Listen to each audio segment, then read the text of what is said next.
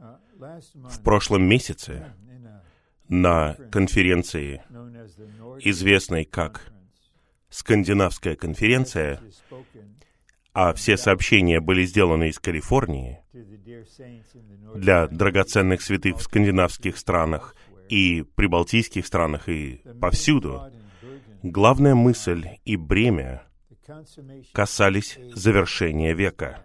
Что это такое? И как парусия связана, то есть как его пришествие связано с завершением века. И я поделился основополагающей истиной о завершении века и о парусии пришествии Господа, для того, чтобы открыть путь, для того, чтобы мы задумались о разных аспектах нашей жизни как верующих. Что Господь хочет осуществить в оставшееся время этого века? Как мы должны готовиться к Его пришествию и так далее. И когда я открывался для Господа и ждал Господа, чтобы Он дал мне водительство в отношении конференции смешивания Великобритании, в конечном итоге у меня появилось внутреннее чувство развить в определенных смыслах то, что я говорил на скандинавской конференции. Итак, наша общая тема очень простая. Жить христианской жизнью в конце нынешнего века.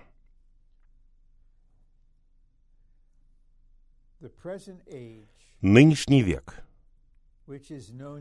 который известен как век благодати, это век церкви. И согласно Откровению, главе 10 стиху 7, это век тайны, великая тайна, Христос и Церковь. И этот век существует практически две тысячи лет. Когда этот век закончится? У нас есть ясное пророчество, особенно в книге пророка Даниила в девятой главе об этом. Я имею в виду его говорение о 70 неделях, где неделя обозначает 7 лет. И вам нужно изучать жизнеизучение книги пророка Даниила или кристаллизацию книги пророка Даниила, чтобы получить подробности. Но первые 69 недель были завершены, когда был распят Господь Иисус. Затем начался новый век, нынешний век, век Церкви. Этот век, на самом деле, это разрыв между концом 69-й недели, временем распятия Христа, и веком царства, веком праведности. Нам нужно быть очень осторожными, хотя у нас, возможно, возникает чувство, что пришествие Господа близко, кто-то говорит, что оно очень близко, нам нужно понимать пророческое слово. И согласно второму посланию Петра 1.19, мы должны внимать ему, пока не взойдет утренняя звезда в наших сердцах, пока не появится внутреннее видение. Должно произойти вот что.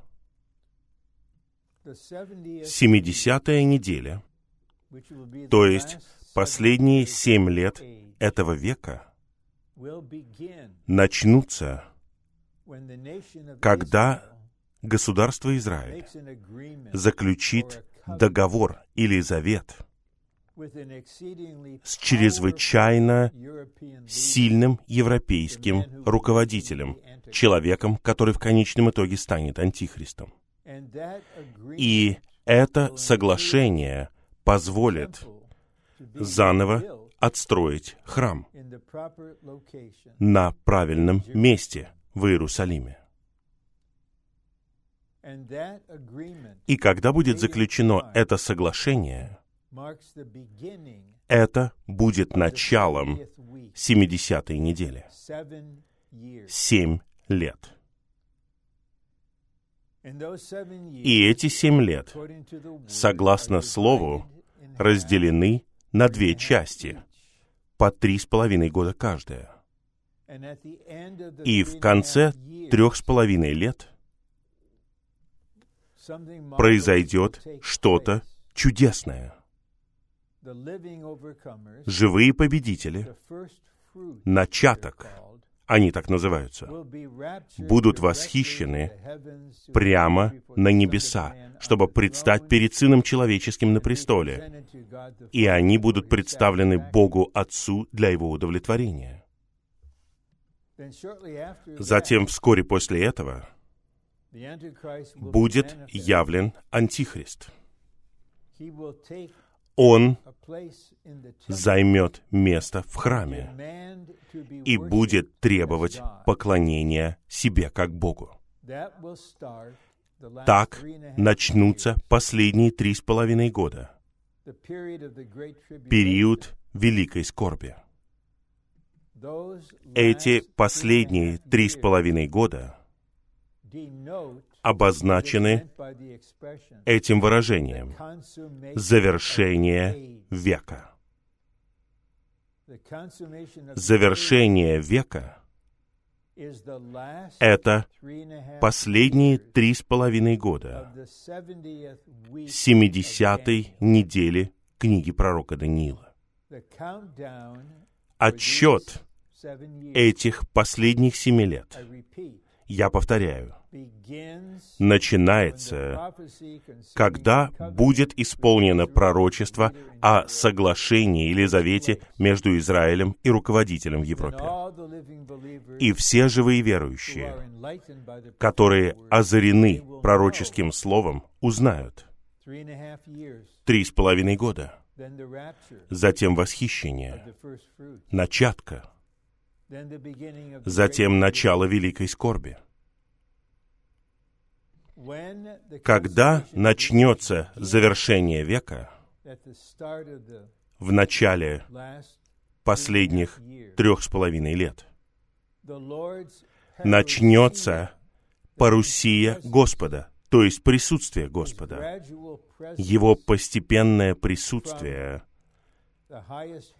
с высших небес на землю с Его победителями. Поэтому, когда я говорю в заголовке «в конце нынешнего века», я имею в виду две вещи. Первое — это общее осознание того, что нынешний век приближается к концу. Но второе значение указывает на буквальное завершение века. И еще несколько слов, потому что нам необходимо основание. Я знаю очень драгоценных и верных служащих братьев, которые изучали пророчество и по-настоящему думают, что они знают год пришествия Господа. Я не знаю, имеют ли они в виду его тайное пришествие или его открытое пришествие. Я не хотел бы упоминать год, который был открыто высказан однажды. Суть вот в чем. Я не вижу ничего в Новом Завете, что повелевало бы нам проводить такое изучение. Я не знаю ничего в служении брата Ли,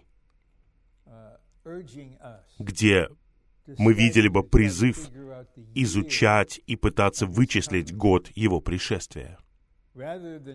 Вместо этого Новый Завет и служение века сосредоточены на осуществлении Божьего домостроительства в этом веке, на созидании церкви, на приготовлении невесты, на произведении победителей.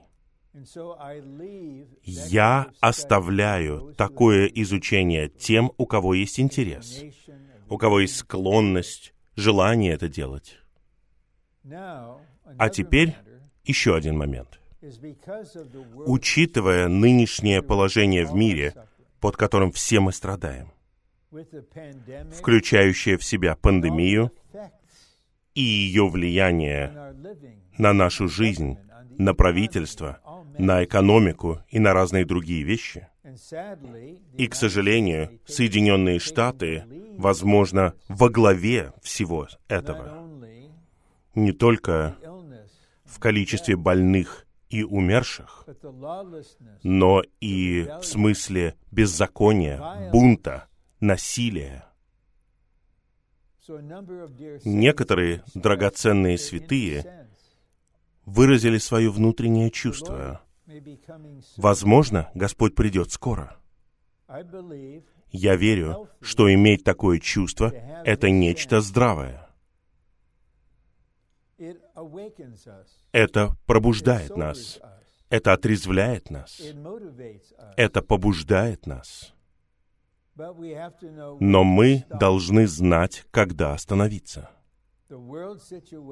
Положение в мире не достигло того положения, когда Израиль вот-вот заключит такое соглашение.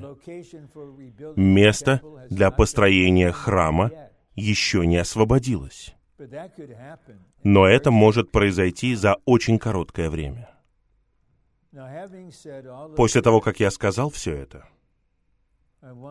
я хотел бы открыть свое существо и поделиться с вами бременем, которое во мне и всеми его аспектами.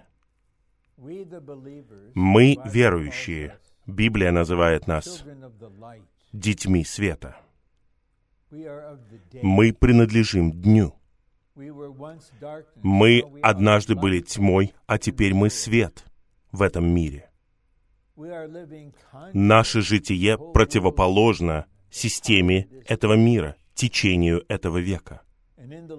И в Господнем восстановлении наша цель состоит в том, чтобы осуществить Его домостроительство, исполнить Его Слово «Я построю мою церковь». Это вселенское органическое тело Христова, которое выражается как поместные церкви. И когда у нас появляется осознание, что приближается конец этого века, и в конечном итоге завершение этого века, это должно произвести серьезное воздействие на нашу христианскую жизнь. Как мы можем двигаться вперед рутинно, практически формально в нашей жизни с Господом или в нашей жизни собраний? Нам нужно понять, мы живем в очень важное время в истории Земли и в истории человечества на Земле. Итак, я попробую раскрыть некоторые положения в этих четырех сообщениях о том, что значит жить христианской жизнью в конце нынешнего века. Эта тема основана на нескольких вещах. Первое — то, что нынешний век закончится. Еще одна мысль — это то, что конец, конечно же, намного ближе сейчас, чем когда я был молодым человеком.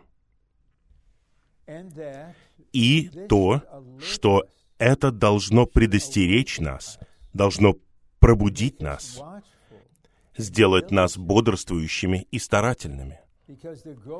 Потому что рост в жизни до зрелости требует определенного времени.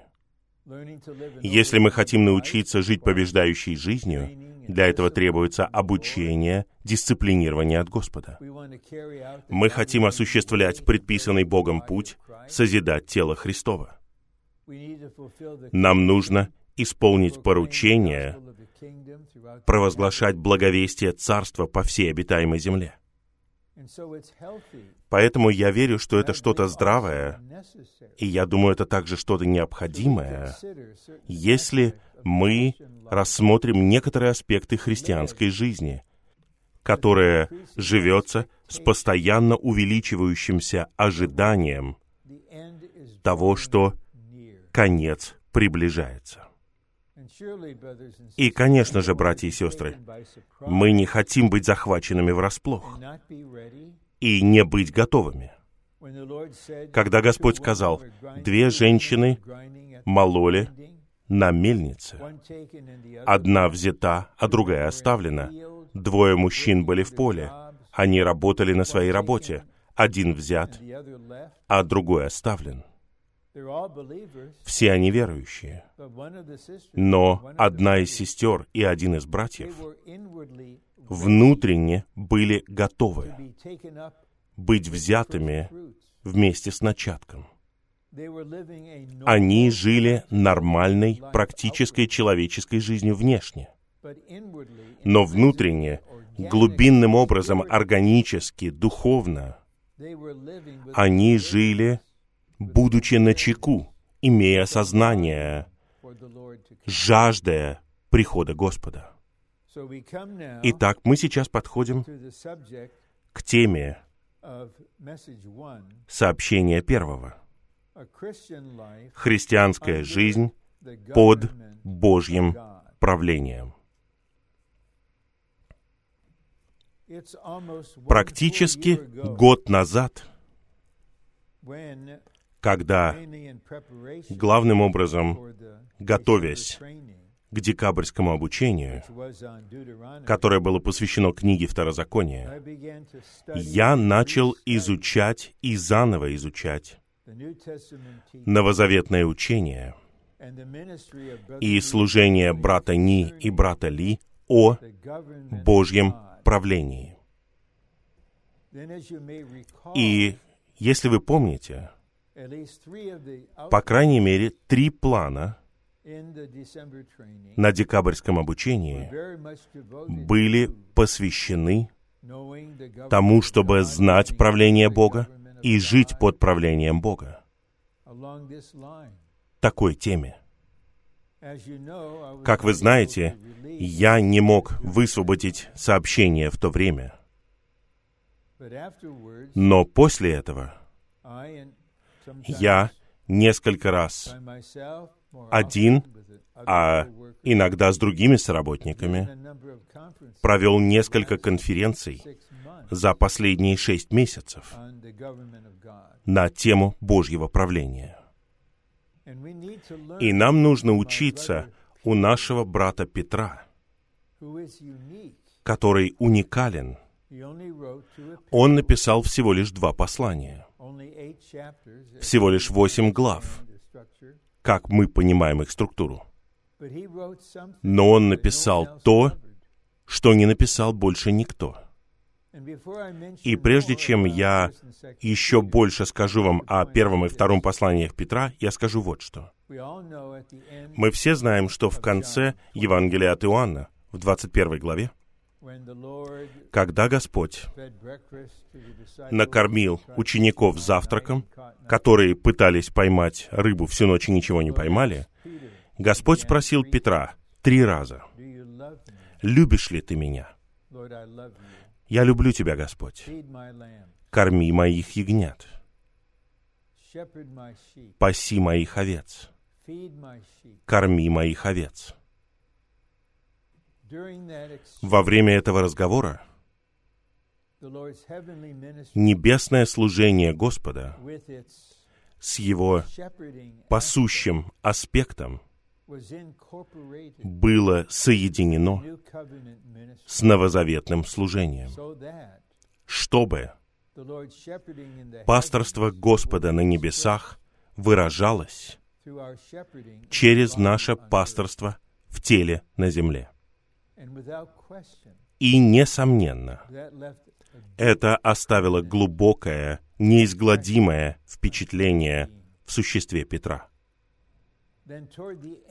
Затем, ближе к концу первого послания Петра, в пятой главе, он говорит прямые слова старейшинам.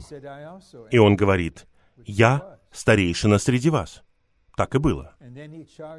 И он повелевает им пасти стадо Божье. Пасите их.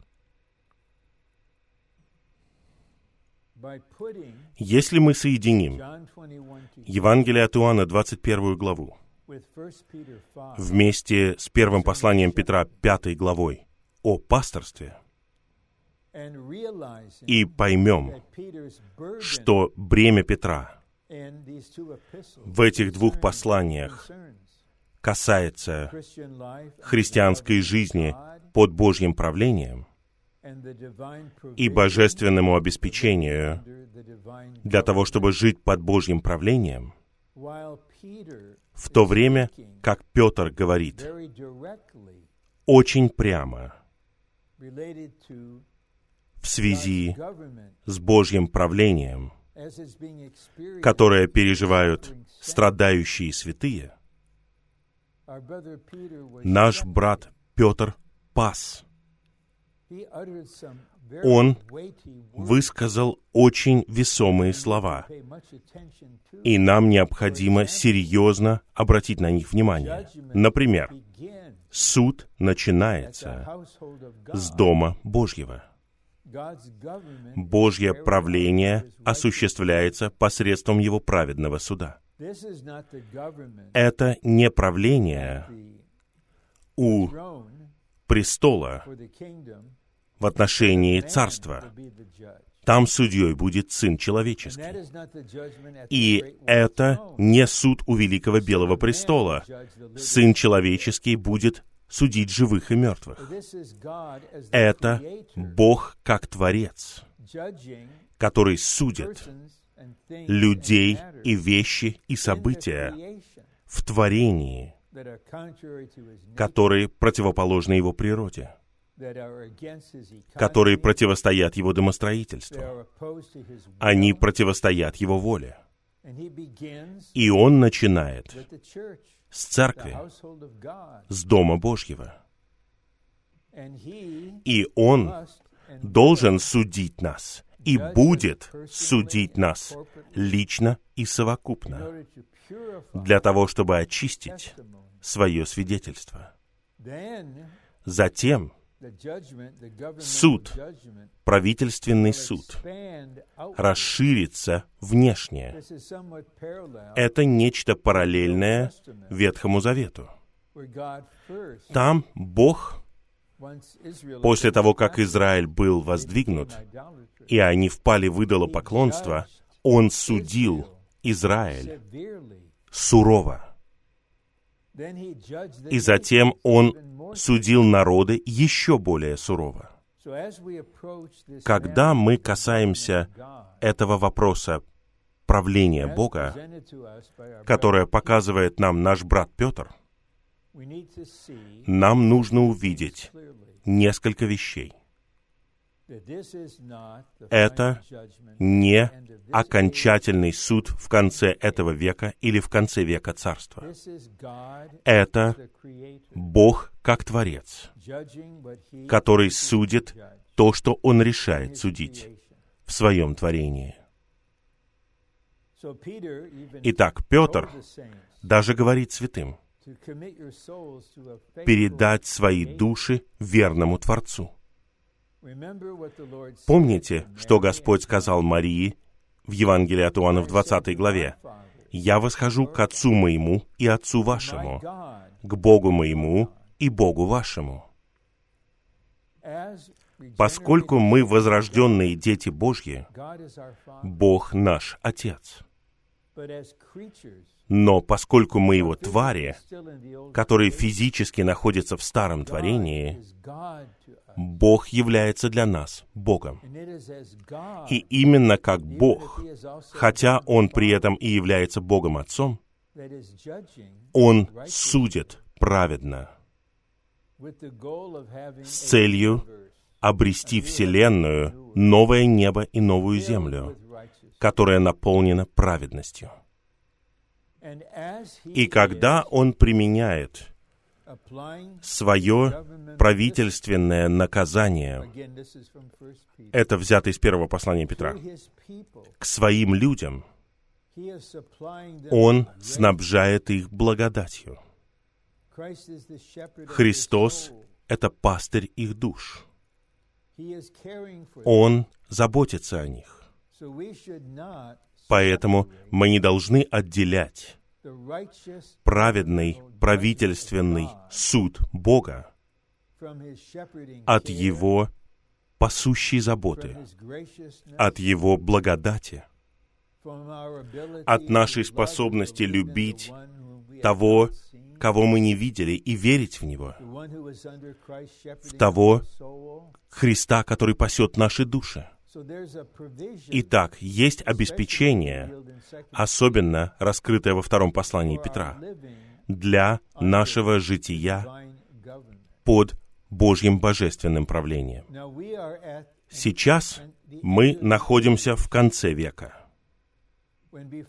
Очень скоро, только Господь знает, когда именно, Откровение 11.15 исполнится. Царство этого мира стало царством нашего Бога и Его Христа. И Он будет царствовать во веки веков. Прежде чем это произойдет открыто и будет явлено по всей земле, Господь должен среди своих людей и в церквях обрести тех, кто живет, как жил Христос, полностью под правлением Бога. Потому что такие верующие в итоге будут теми, кто станет устроительным орудием для того, чтобы завершить этот век. Давайте я скажу это более прямо. Если мы не обучены и не получаем снабжение жить христианской жизнью под правлением Бога, мы не будем готовы для начала завершения века. Мы не будем зрелыми, мы не будем готовыми к тому, чтобы быть восхищенными как начаток. Нам нужно будет остаться на земле еще три с половиной года и быть усовершенствованными во время часа испытания, во время великой скорби, особенно в Европе и на Ближнем Востоке. Это не теория. Мы не просто повторяем жизнеизучение или изучение кристаллизацию первого и второго послания Петра. Мы хотим учиться из слов Господа, что значит жить христианской жизнью в конце нынешнего века, имея осознание, что скоро начнется величайшая устроительная перемена. И мы хотим быть готовыми. Мы хотим быть теми, кто живет посреди тьмы. Но мы бодрствуем, не спим, и мы ждем утреннюю звезду. А теперь мы переходим к самому плану. Первое. Первое и второе послание Петра посвящены вселенскому правлению Бога. Конечно же, Петр — это пример правительственного наказания напрямую от Господа. Даже через Павла, помните конфронтацию? среди галатов. Петр перестал есть с язычниками, когда пришли некоторые близкие к Иакову в Иерусалиме, и Павел упрекнул его за то, что он не верен истине благовестия. Он по-настоящему знал, что значит переживать правительственное наказание Бога. И он знал, как представить эту истину и как позаботиться о святых, которые страдают и проходят разные переживания под очищающим правлением Бога. А. Бог управляет посредством суда. Этот суд Божий предназначен для осуществления Его правления. По милости Господа мы находимся в Его восстановлении. Господь, у которого глаза как пламя огня, а его глаза повсюду, Он знает все, каждый вопрос каждого человека, каждое действие в сфере Господнего восстановления, которое противоположно Богу, Его пути, Его природе, также противоположно принципам тела, единству, общению, смешиванию. Поэтому мы должны быть готовы и не должны поражаться, не удивляться, потому что суд начинается с Дома Божьего. И поскольку мы находимся на почве единства, как подлинные поместные церкви, мы на практике являемся Домом Божьим. И Он управляет посредством суда. Я могу засвидетельствовать лично. Мне было нужно, я получил, и я благодарен за праведный суд Божий в моей жизни. Я должен поклониться Ему. Благодарю Тебя, Господь, за то, что Ты не оставил меня здесь за то, что Ты избавил меня. Благодарю Тебя за благодать, которая сопровождала Твой суд. Как я хвалю Тебя, как моего Бога. То, что я говорю вам, это не теория, это не доктрина. Это что-то действительное. Один. Поскольку в первом и втором посланиях Петра говорится о Божьем правлении, в качестве одного из основных элементов неоднократно упоминается суд Бога и Господа. Посмотрите на все эти стихи, которые заслуживают того, чтобы мы их молитвенно прочитали. Два.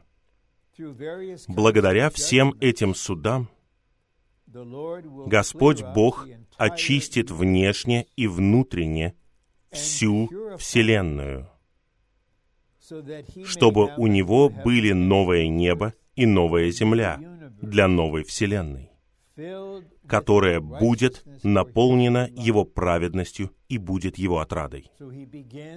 И так он начинает с церкви. И затем все расширится и достигнет границ Вселенной и появится новое небо и новая земля, где обитает праведность. И все неправедное будет в огненном озере. И все те, кто в Новом Иерусалиме, все те, кто на новой земле, будут жить в сфере праведности. Если посмотреть на это, ну, как бы в уменьшенном масштабе на Соединенные Штаты, где несколько сотен церквей. Сколько происходит в нашем правительстве, в средствах массовой информации, в разных городах, что заслуживает немедленного, мгновенного, праведного суда Божьего. Происходит нападение на полицейских, убийство полицейских, поджоги, мародерство, волнение, бунт, беззаконие. И мы должны молиться об этом.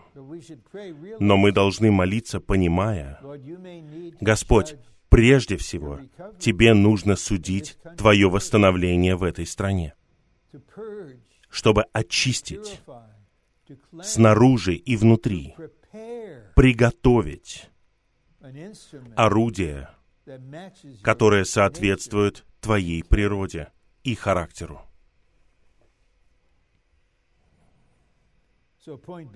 Пункт Б говорит, суд в первом послании Петра 1.17, осуществляемый Отцом, это не будущий суд, а нынешний, каждодневный суд Божьего правления, производимый над Божьими детьми.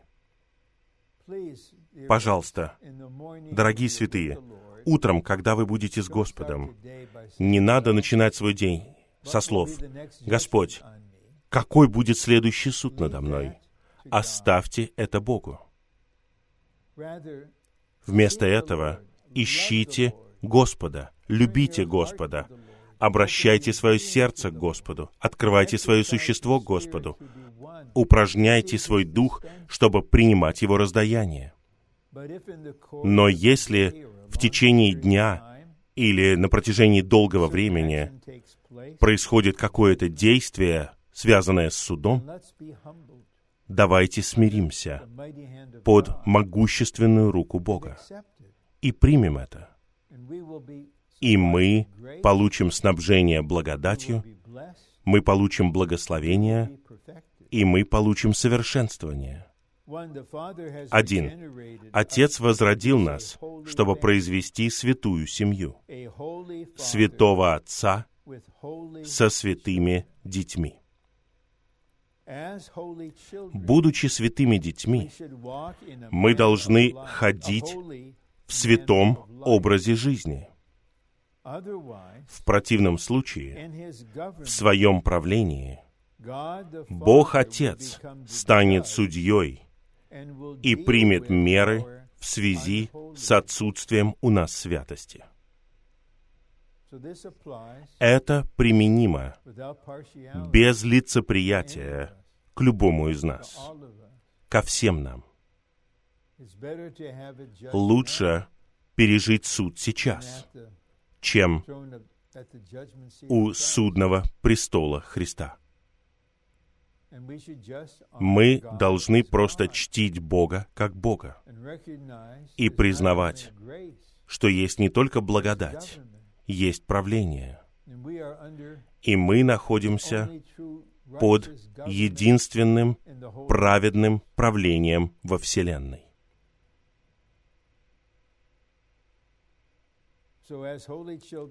Итак, будучи святыми детьми, мы должны ходить в святом образе жизни. Я уже говорил это. Бог будет работать над нами. Как Он это сделает, когда Он это сделает, зависит от Него. В. Бог начинает свое правительственное управление – при помощи своего суда в воспитательных целях над Домом Божьим. Бог судит все, что не соответствует Его правлению. Неважно, это что-то в работе, в служении, что-либо в церквях, на обучении, на конференциях. Неважно, включает ли это в себя руководство, что бы это ни было — он судит все, что не соответствует его правлению. Следовательно, в этом веке мы, дети Божьи, находимся под ежедневным судом Божьим. Это наша ситуация это аспект пребывания в церковной жизни в Господнем восстановлении. Мы не можем быть избирательны в отношении церковной жизни. Мы в Доме Божьем. Мы в Царстве Божьем. Мы в Доме веры. Мы Израиль Божий. Мы новое творение. И как дети Божьи, мы находимся под Его ежедневным судом. Иногда Его судом может быть непосредственное слово, или, может быть, какое-то действие, чтобы озарить нас. Все зависит от Него. Два. Бог использует проверку огнем, чтобы произвести над верующими суд ради Его правительственного управления, который начинается с Его собственного дома. Петр знал многих святых, особенно верующих из евреев. Он был апостолом для евреев. Он знал, что они страдают, братство страдает повсюду но он не утешал их природной жалостью. На самом деле он говорил, то, что вы переживаете, это применение Божьего суда. Смиритесь, примите это, и вы приобретете его, он обретет вас. Три. Цель этого суда состоит в том, чтобы мы жили согласно Богу в духе. Это цель. Цель — это нечто положительное. В принципе, мудрые родители наказывают и обучают своих детей для того, чтобы они жили надлежащей, нормальной человеческой жизнью. Они очень рады, когда видят, что их дочери и сыновья являются нормальными людьми. Они уважают других, они сами достойны уважения, они нравственно этические. Итак, наказание — это что-то положительное, это выражение любви на самом деле. То же самое относится к нашему Богу. Мы знаем из послания к евреям 12 главы, что Бог наказывает тех, кого Он любит. Как вы знаете, этот раздел о третьем этапе переживания жизни в книге под этим названием, там есть работа над плотью, над нашим «я», над природным составом, работа над духом, но затем там говорится о воспитании Святого Духа. Иаков — это картина этого — как он внутренне переместился от Иакова, умника, к тому, чтобы стать Израилем, Израилем Божьим, благодаря жизни кризисов и процессов.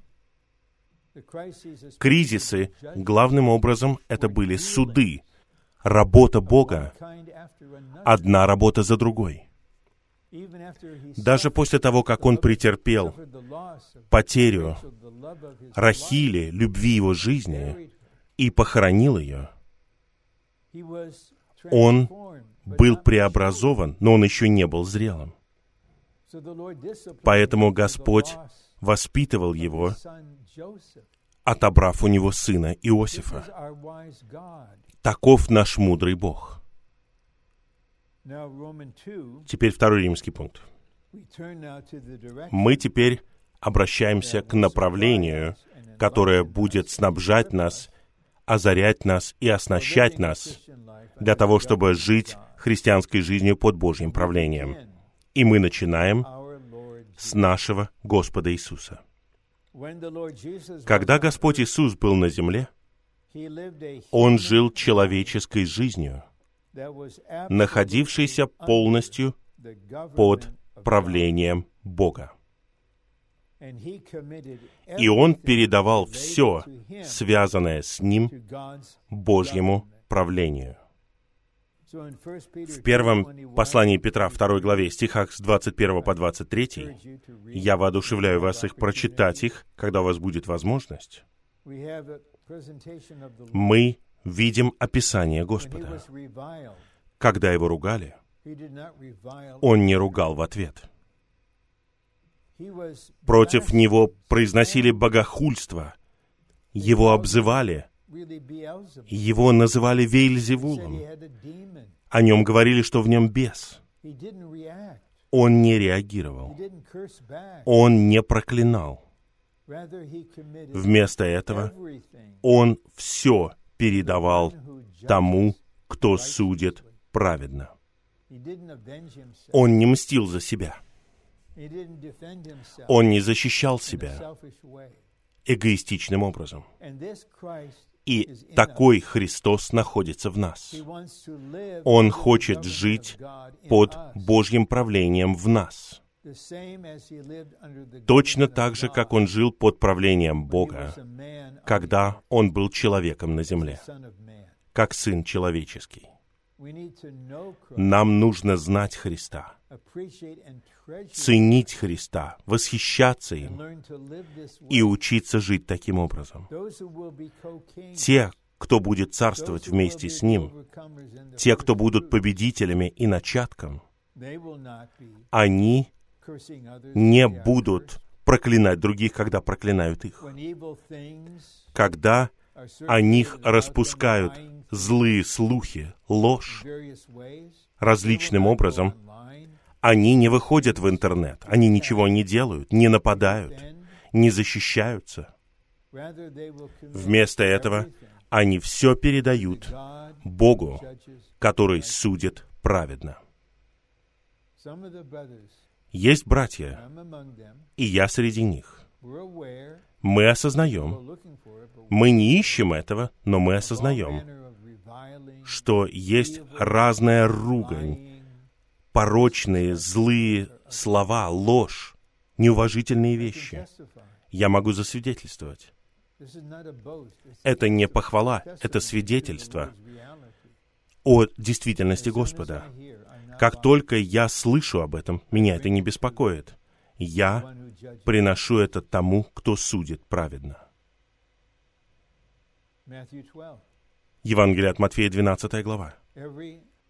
«Всякое неполезное слово будет подвергнуто суду. Своими словами мы будем оправданы, и своими словами мы будем осуждены. Если мы знаем, что есть такое правление, если мы знаем Христа в Его житии под правлением Бога, и если мы позволяем Ему не просто быть в нас, но и жить в нас, Он будет обучать нас жить таким образом, без усилий. Господь Бог, я отдаю это Тебе. Ты знаешь, кто этот человек. Он прикрывается ненастоящим именем в своем письме. Человека под таким именем не существует. Ты знаешь, кто он, ты знаешь, где он.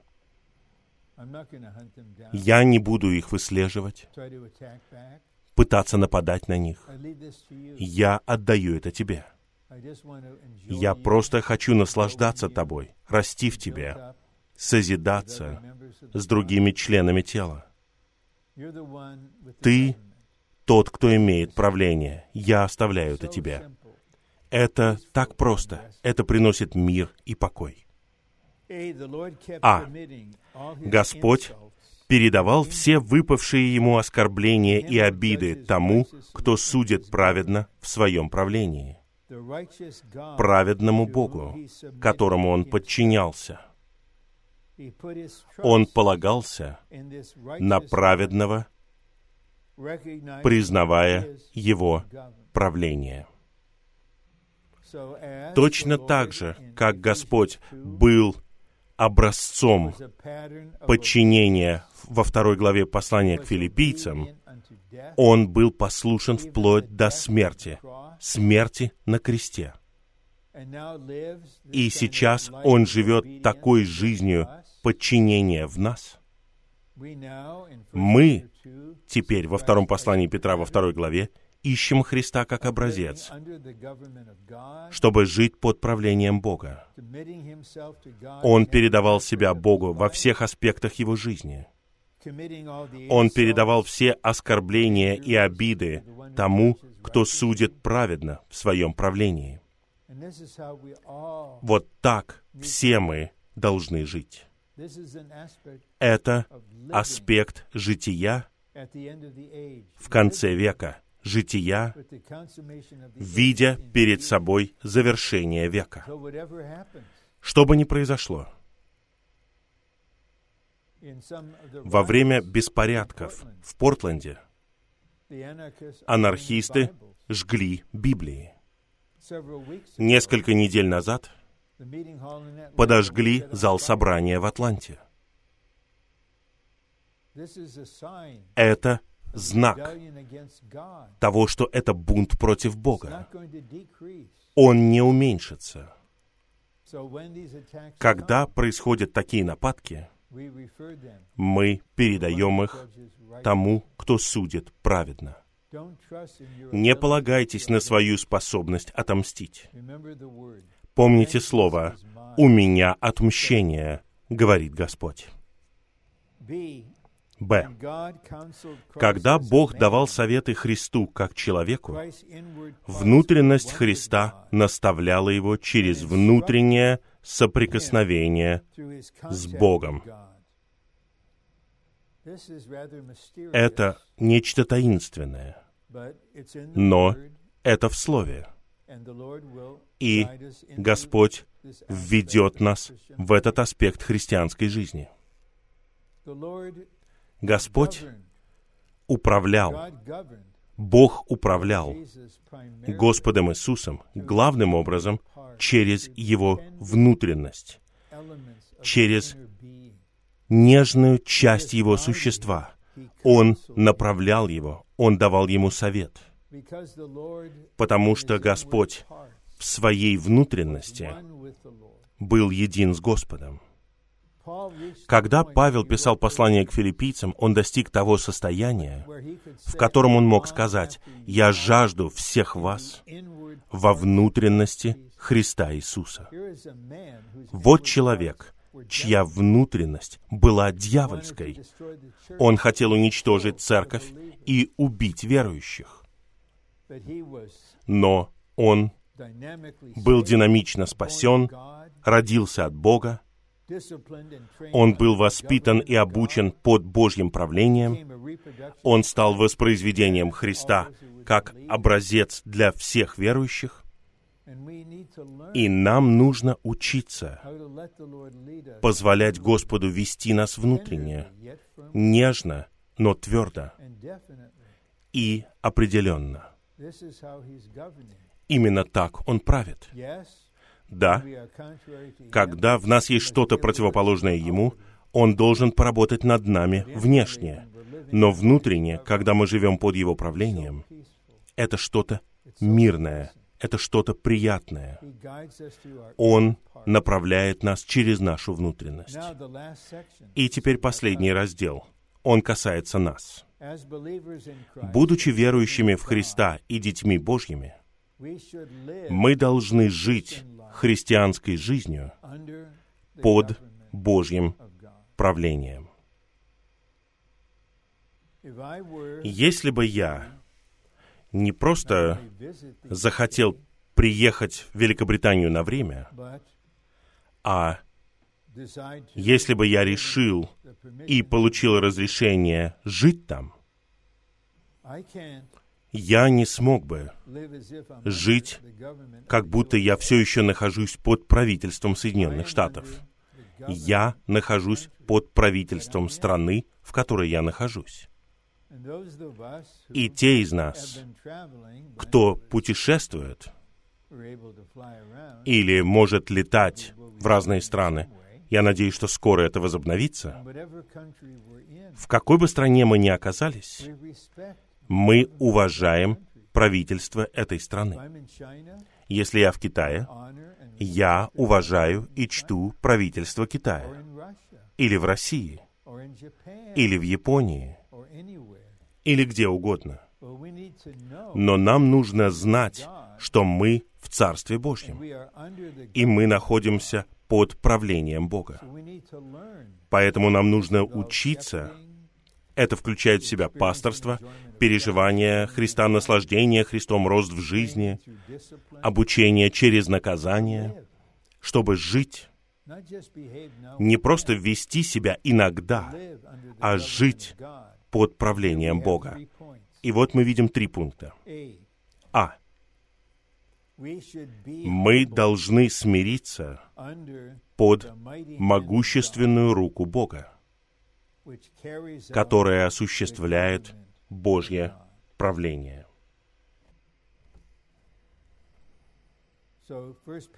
Итак, первое послание Петра 5.6 говорит, «Смиритесь под могущественную руку Бога, и Он возвысит вас в свое время». Брат Ли изобрел такое выражение «активно-пассивный».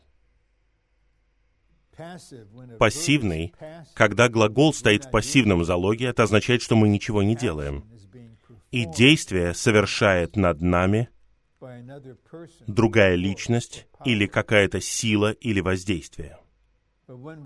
Но когда мы активны, мы делаем выбор, мы живем и ведем себя определенным образом.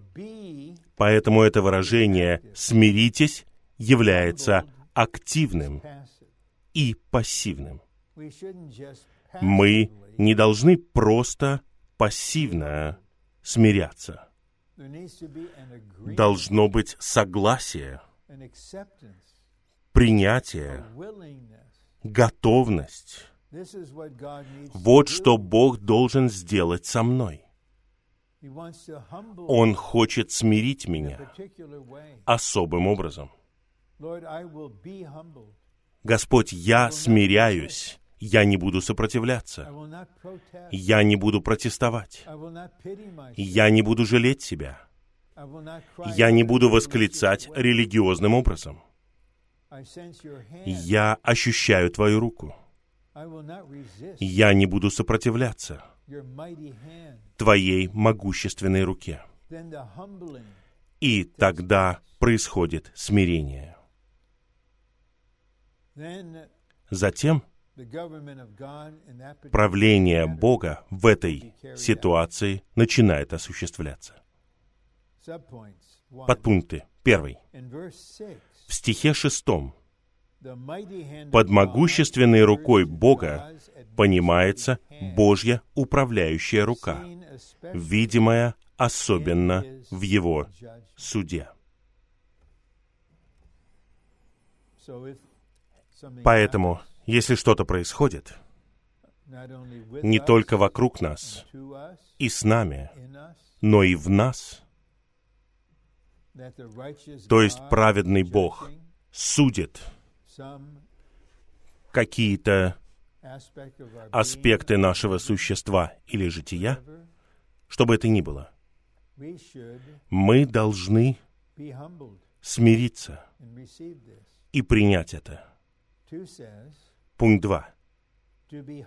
Смириться под могущественную руку Божью значит быть смиренным Богом. Только Бог может смирить нас. Если мы попытаемся смирить себя, это будет что-то ненастоящее, это будут собственные усилия, это не выдержит никакой проверки. Однако, мы должны взаимодействовать с Божьим действием и быть готовыми к тому, чтобы Его могущественная рука смирила, принизила нас. Я хочу задать вам вопрос, но я задаю его как тот, кто находится на том же уровне, что и все остальные. Я задаю его не с более высокого положения, у меня его нет. Мне оно не нужно. Я просто хочу спросить вас, как брат брата или брат сестру, готовы ли вы смириться? Готовы ли вы быть приниженными под могущественную руку Бога? Только озарение Бога, который есть свет, может показать любому из нас, в чем, в каких вещах, в каких аспектах нашей предрасположенности. Может быть, это то, как мы работаем, как мы общаемся с другими. Кто знает? Он знает. Но когда Он действует, мы ощущаем это внутренне, потому что наша внутренность участвует в этом. Нам нужно быть готовыми. Намерение Бога состоит в том, чтобы смирить меня. Если я сопротивляюсь Его могущественной руке, это очень немудро. Мы не должны бояться быть приниженными. Мы должны бояться возвышения, гордости в любом виде, быть самодостаточными каким-либо образом. Это забота о нас. Возможно, мы этого не понимаем, потому что мы думаем, что все должно быть приятным, нежным, лелеющим, мягким. Но мы находимся под Божьим правлением. Мы твари в старом творении. И многое противоположно Его природе. Он должен быть истинным по отношению к своей природе и к своей праведности. Б. Мы должны поручать свои души верному Творцу. Мы говорим «верный Творец», потому что Бог, Творец, судит аспекты старого творения, людей, вещи, события. И в этом особым образом участвует наша душа. И наша душа получает дисциплинирование. Наша душа очищается, обновляется, освещается, преобразовывается. Поэтому мы должны передавать, когда мы находимся в трудной ситуации, и всегда в церквях по всей земле есть драгоценные святые в разных трудных ситуациях. Это болезненные ситуации. Они разбивают вам сердце. Они необъяснимые. Их невозможно объяснить. Мы ничего не понимаем, что происходит. Нам нужно передать свою душу Творцу. Один. Бог может сохранить нашу душу, а Его исполненная любви и верности забота сопутствуют Его справедливости в Его правительственном управлении. Вам нравится это? Представляете, это взято из служения, конечно же. Только Бог может сохранить нашу душу. Мы не должны пытаться сохранить ее сами. Мы не должны пытаться перетерпеть эту пандемию и все конфронтации, связанные с ней. Просто пытаться быть сильными и терпеливыми и гордиться тем, что мы все вынесли. Давайте попросим Бога сохранить нашу душу. И мы увидим нечто удивительное. Его любящую и верную заботу, которая сопутствует Его праведному суду. Это подобно тому, как отец наказывает ребенка со слезами. Он должен наказать. Но любовь и нежная забота сопутствуют его наказанию.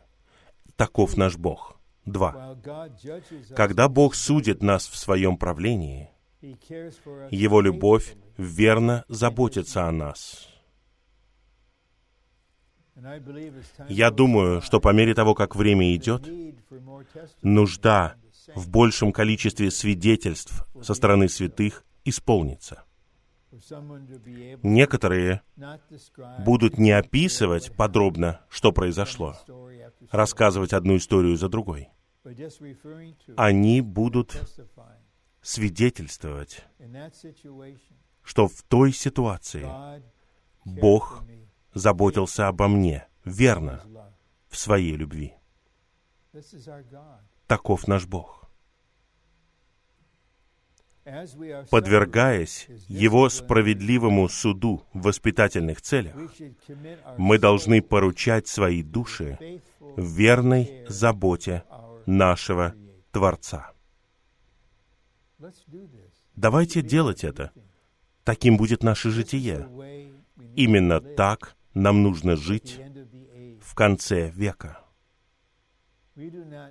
Мы не знаем, что ждет нас впереди, через что пройдет восстановление в целом, через что пройдут церкви и святые в разных ситуациях, что произойдет в разных странах и городах, как это повлияет на нас, что произойдет в нашей семейной жизни, в личной жизни, только Бог знает.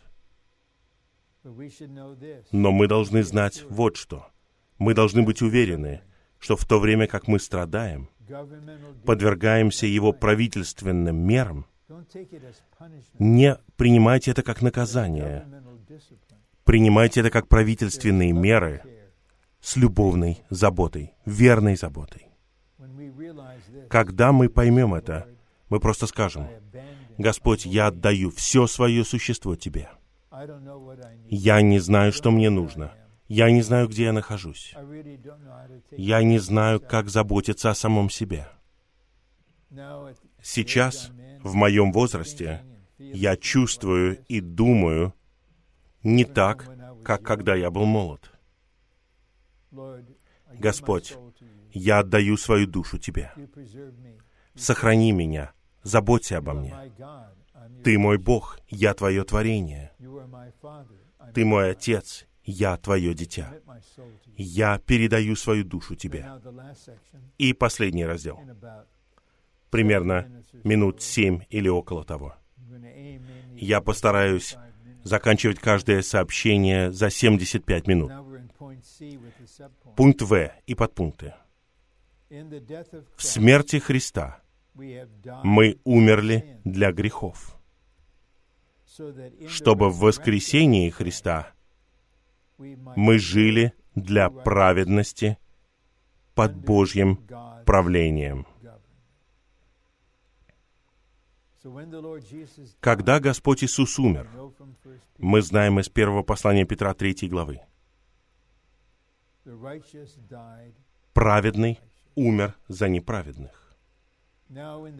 Теперь в воскрешенном и вознесенном Христе Христос является нашей праведностью. И поскольку Христос наша праведность через веру, мы оправданы Богом. Мы названы праведными Богом, согласно стандарту Его праведности. И теперь мы готовим свадебную одежду, которая состоит из праведностей. Это особое выражение, указывающее на житие Духа и праведности. Итак, поскольку мы находимся под Божьим правлением, мы живем для праведности. Она направляет нас.